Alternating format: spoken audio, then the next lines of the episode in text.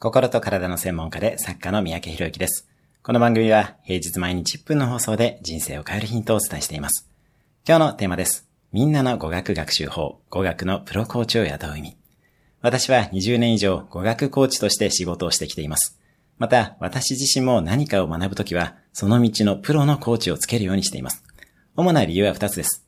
1つは最短ルートを提示してもらえること。無駄な学習をせず目的地に向けて一気に進むためにはプロのプランが必要です。もう一つは行動管理をしてもらえることです。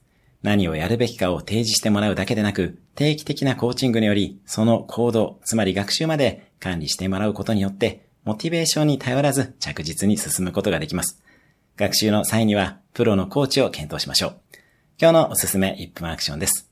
自分の周りの語学の達人を3人思い浮かべてみる。